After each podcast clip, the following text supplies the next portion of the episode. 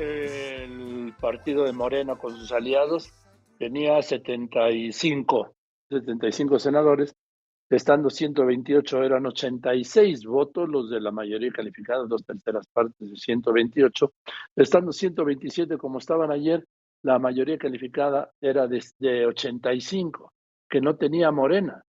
¿Y cómo funcionó? Pues nada. 13, 11 de los 13 senadores del PRI votaron a favor del proyecto y dos de los tres del PRD. Con esos tuvo. Y fueron 87, superando por dos los de la mayoría calificada. Y yo le aprecio mucho al secretario de Gobernación, Adán Augusto López Hernández, que me haya aceptado esta llamada, porque él estuvo operando durante días en el Senado de la República y no se podría entender, él me va a decir que no, claro, no se podría entender la aprobación de esta iniciativa sin la gestión de Adán Augusto López Hernández. Secretario, ¿cómo estás? Buenas tardes, muchas gracias por contestarme. Hola Joaquín, buenas tardes, mucho gusto saludarte a ti, al auditorio y el que agradece la oportunidad de platicar contigo, pues es tu servidor. Gracias, Adán Augusto. A ver, no podría entenderse este resultado sin tu gestión, Adán Augusto, en el Senado. Bueno, yo no hice mayor gestión, o digamos, yo no hice más allá que en el ejercicio de mis funciones, pues ser un, un comunicador, un, enlace entre, en este caso, Cámara de Senadores y el gobierno federal.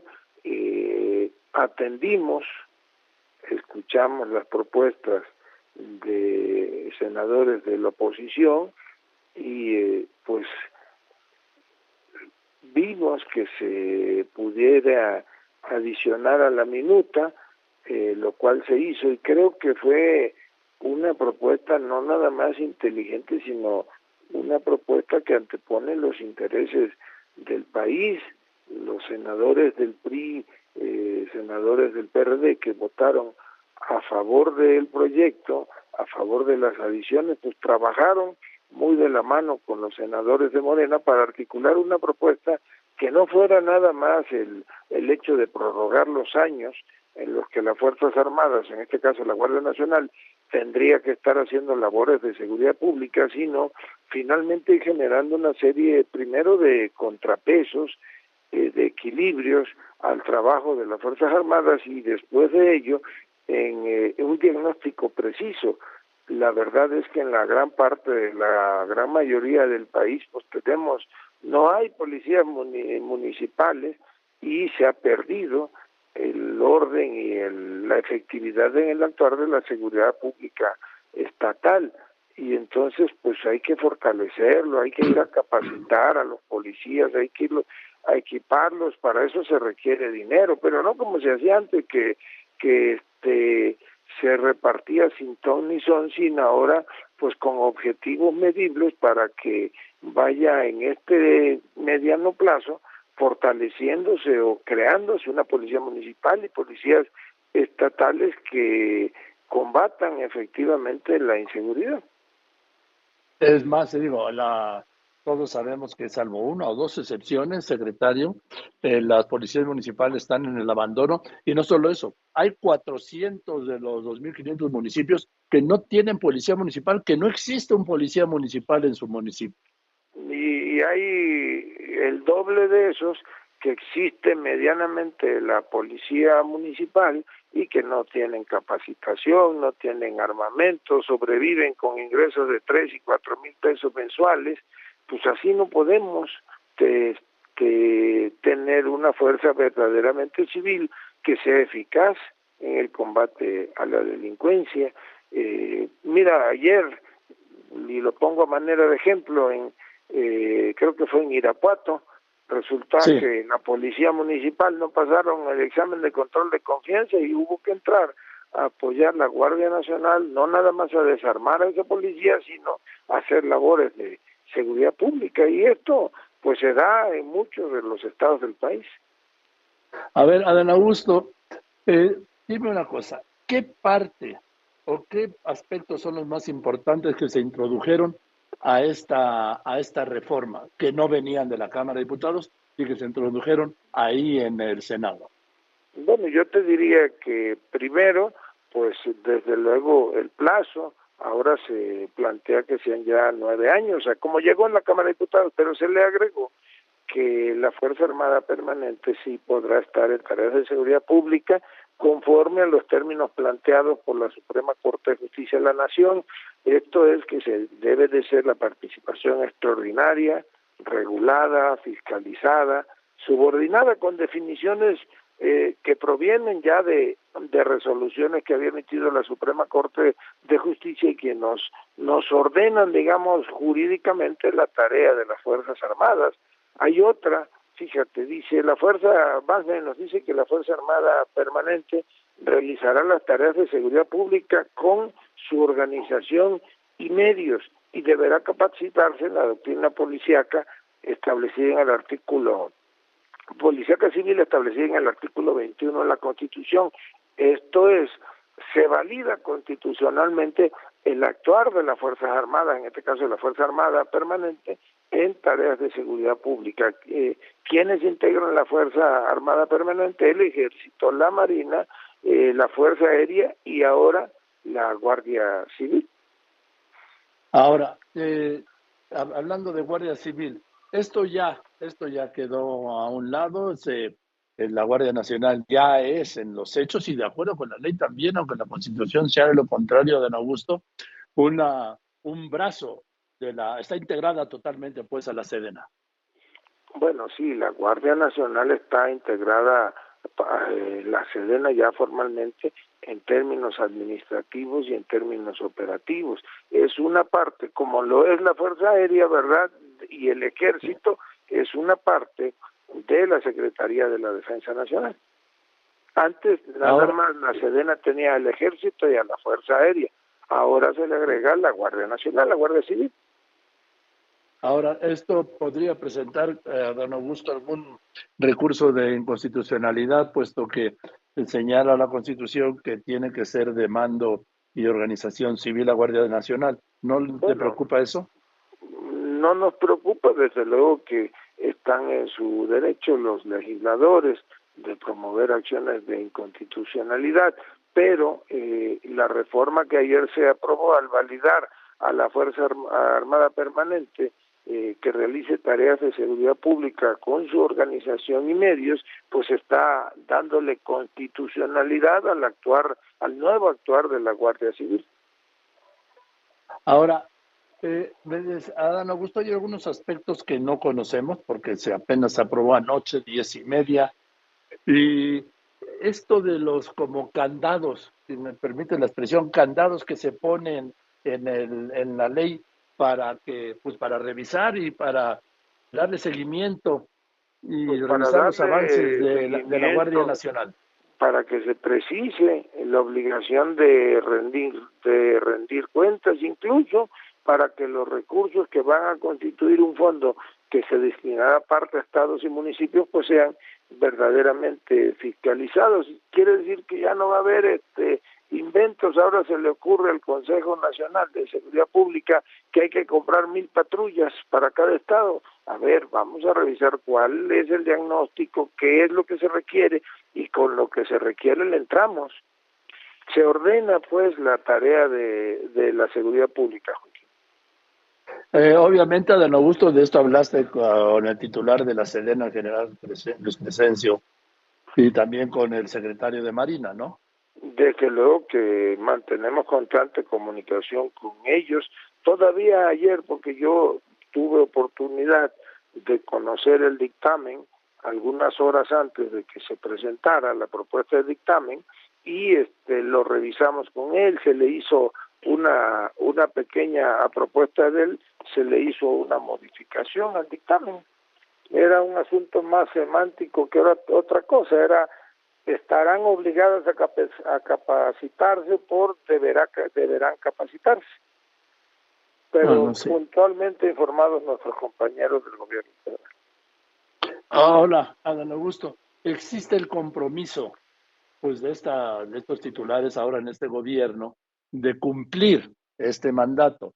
No sabemos si con el próximo gobierno, a partir del 1 de octubre del 24, pues estén tan, en tan buena disposición como aparentemente están ahora. yo creo que el ejército mexicano, la defensa y la marina, pues son instituciones eh, plenamente pues establecidas ya en el país. El ejército mexicano, la marina está integrado por hombres y mujeres leales y que entienden lo que significa que el jefe supremo de las Fuerzas Armadas del país sea el presidente de la República y siempre ha sido un ejército, yo lo decía el otro día, ya, ya quedó atrás la negra noche del 70 o la del 68, por decirles algo, y es un gobierno, un ejército ya profesional, leal, eficiente. Que históricamente lo ha sido, ¿no, Adán Augusto, con el presidente de la República? históricamente lo ha sido, es una subordinación al mando civil, pues ese es el régimen jurídico que le da viabilidad a este país. Así es. Oye, a este, entonces sí hablaste con los senadores del PRI y del PRD. Hablé con los senadores del PRI, hablé con los senadores del PRD, hablé con los senadores de Morena, hablé con los senadores del PES, los del Partido Verde, los del PP, con algunos este, del PAN tuve oportunidad de platicar con tres o cuatro de ellos, o quizás un poco más, este, con el, con quienes no tuve oportunidad de platicar fue con los senadores de Movimiento Ciudadano. ¿Y con los de este grupo autónomo, independiente o plural? Pues saludé brevemente a Germán este, Martínez, al senador Álvarez y Casa, eh, Ricardo Monreal, entiendo, mantenía comunicación con los integrantes del grupo del grupo popular. Oye, hablando de Ricardo una mesa incluso de trabajo en la cual se presentó una propuesta del famoso bloque opositor y quiero decir que de las 13 propuestas del bloque opositor, eh, 11 fueron, este, eh, avanzaron. O sea, hay 11 pro 11 propuestas del bloque opositor que se incluyeron en este, en este dictamen. Sí, pues es un dictamen prácticamente nuevo. Lo único que se conserva de lo que llegó de Cámara de Diputados, pues, pues es la temporalidad, pero todo lo demás se hizo un trabajo a conciencia profesional y yo felicito a los senadores de todos los partidos que estuvieron ahí en las mesas trabajando en ello. Hoy hablabas de Ricardo Monreal. ¿Qué tal el rebelde Monreal? ¿Cómo va? Bueno, yo creo que Monreal es un político profesional que tiene su carrera propia, es un compañero de partido a quien yo estimo, respeto mucho y que al menos conmigo mantiene comunicación este, permanente, casi diaria, diría yo, revisamos los asuntos que competen al gobierno, al poder este legislativo, a veces platicamos incluso de otras cosas, pero pues es un compañero al que yo le tengo aprecio y, y respeto y con el que sin duda se puede construir muy bien, pues la hora lo hicimos como lo hemos hecho en otras ocasiones. Oye, Dan Augusto, tú serías el pues el gentil amigo que reencontraría al presidente López Obrador con Ricardo Monreal, ya ves que no se han vuelto, el presidente no lo ha vuelto a recibir. Bueno, yo creo que el que no hayan tenido la oportunidad de saludarse debido a las ocupaciones de cada quien, no que no significa que que este que no puedan encontrarse en un futuro próximo. Eso quiere decir que vas a operar. Que todo llega, que todo llega cuando tiene que llegar. Oye, ¿y esto de que los habías amenazado, Adán Augusto? Mira, ya no puedo repetir lo de que con esta vocecita yo no amenazo a nadie, por eso les dije ayer que a poco creen que con la parsimonia con la que hablo, pues puedo amenazar a alguien. No, eso no es mi estilo, Joaquín. Yo procuro hablar con todos, procuro, intento convencer a todos. Algunos terminan convenciéndome ellos, pero pues de eso se trata eh, la política, esa es parte de la función del secretario de gobernación, ir limando asperezas, evitar que haya desencuentros y que donde se pueda incluso construir una ruta eh, unido una, una ruta de coincidencia, pues que avancemos. Oye, por último, Dan Augusto, estoy hablando con Dan Augusto López Hernández, secretario de Gobernación. Por último, Dan Augusto, obviamente no, te, no puedo evitar la pregunta. Sí, sí, estás en el proyecto de ser candidato presidencial, ¿no? Bueno, yo creo que en eso debo de ser prudente. Si te digo que agradezco a quienes me consideran en esa posibilidad, ahorita pues yo estoy dedicado a la tarea de acompañar y ayudar al presidente de la República. No es tarea fácil lo que nos ha encomendado y no podemos distraernos de ello. Ahora, por ejemplo, pues tenemos la semana próxima la votación de la minuta eh, con los ajustes en Cámara de Diputados y ahí viene una etapa interesantísima, Joaquín, porque el Poder Constituyente eh, lo integran también la, el Congreso de la Unión y las legislaturas locales. Hay que ir a los estados a, a buscar esa, ese, esa mayoría en, la, en los congresos locales y a eso nos vamos a dedicar seguramente los próximos tres semanas. Yo tengo pensado ir a dos estados eh, diarios a pues a convencer a los compañeros legisladores y vamos a aprovechar para eh, socializar cuál es la, la iniciativa y en este caso qué es lo que los senadores y los diputados están aprobando. Que la gente sepa que, que ese discurso de la militarización no es eh, en nada lo que el país requiere, lo que se requiere es una eh, policía profesional y en este momento, aunque a algunos les cueste reconocerlo, pues esa solamente hay una institución que puede hacerlo en este momento y es el ejército mexicano, las Fuerzas Armadas. Por último, ahora sí, Adán Augusto, eh, ya no tiene caso entonces la encuesta que te pidió el presidente, ¿no? La consulta. No, no va a haber, es que no era ni consulta ni encuesta, era un ejercicio de participación democrática. No lo va, no lo va a haber. Habíamos ofrecido que si se aprobaba, pues no lo va a haber. Seguramente, eh, porque escuché ya al coordinador Ignacio Mier y a otros diputados, van a allanarse a los cambios que hizo eh, la Cámara de Senadores, entonces pues ya no habrá el ejercicio que estábamos planteando para enero del próximo año. Lo que sí habrá, pues será un gobierno federal que irá a los estados a hablar con todos y a convencerlos más allá de de, este, de lo que los senadores y los diputados hayan votado, pues convencerlos de la necesidad de apoyar a nuestras Fuerzas Armadas en esta difícil tarea. Son 17 estados, ¿no? Sí, pero nosotros vamos a ir a los 17 congresos locales los que necesitan. Sí, pero vamos a ir a los 32, este Joaquín. Hay congresos en los que la constitución local obliga a que lo voten las dos terceras partes, hay otros que son mayoría simple, pero no podemos darnos el lujo de excluir a nadie. El estar unidos los mexicanos en el combate a la inseguridad, pues eh, nos obliga al gobierno federal a a trabajar sin exclusiones. Pues que así sea. Y Adán Augusto, gracias.